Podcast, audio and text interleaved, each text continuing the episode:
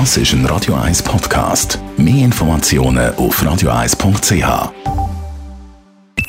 Die Morgenkolumne auf Radio 1 präsentiert vom Grand Casino Baden. Grand Casino Baden.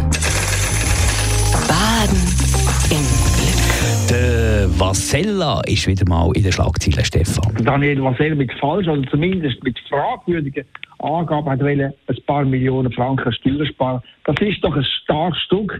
Du musst dich mal vorstellen, der Vasella hat in seiner langen Managerkarriere locker 400 Millionen eingestrichen.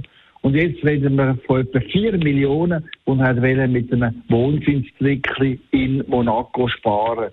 Das ist nicht nur peinlich, sondern auch beschämend, zumal er sich äh, der Vasella als gern als Moralist inszeniert hat und das Kloster Einsiedeln jahrelang beraten hat. Dabei ist ja so, dass der Vasella schon früher aufgefallen ist, mit seinem Ausprägten möglichst viel zu kassieren und möglichst wenig am Fiskus abzuliefern. Als Chef von Novartis hat er jedes Jahr 15 Millionen verdient und hat sich, hat sich auch noch eine horrende Summe von 72 Millionen Franken als Abgeltung zuschanzen lassen, damit er nach Novartis nicht bei einer anderen Pharmafirma anhören würde.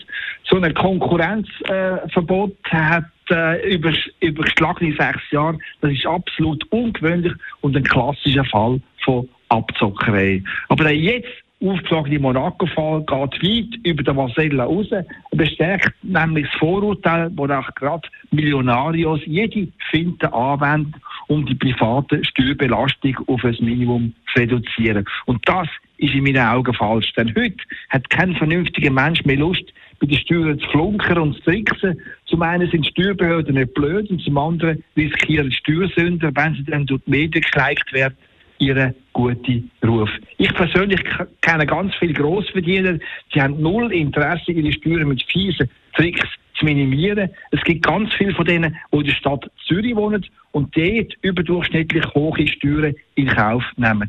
Die wohnen in Zürich, weil es ihnen Stadtleben passt und zwar mehr als Landleben in Schindelegi oder in Wollerau. Zu denen, die sich trotz dieser extremen Steuern in Zürich wohlfühlen, gehört der Präsident von der Grossbank UBS oder der Präsident vom Pharmakonzern Roche. In meinen Augen werden die natürlich vom Steueroptimierer Vasella als absolute Dumm Dummköpfe angeschaut, die bei den Steuern nicht einmal beschissen wollen. Die Morgenkolumne auf Radio 1 alle Morgenkolumnen, auch die von Stefan Barmettler, dem Chefautor von der Handelszeitung, gibt es zum Mal. Das ist ein Radio 1 Podcast. Mehr Informationen auf radio1.ch.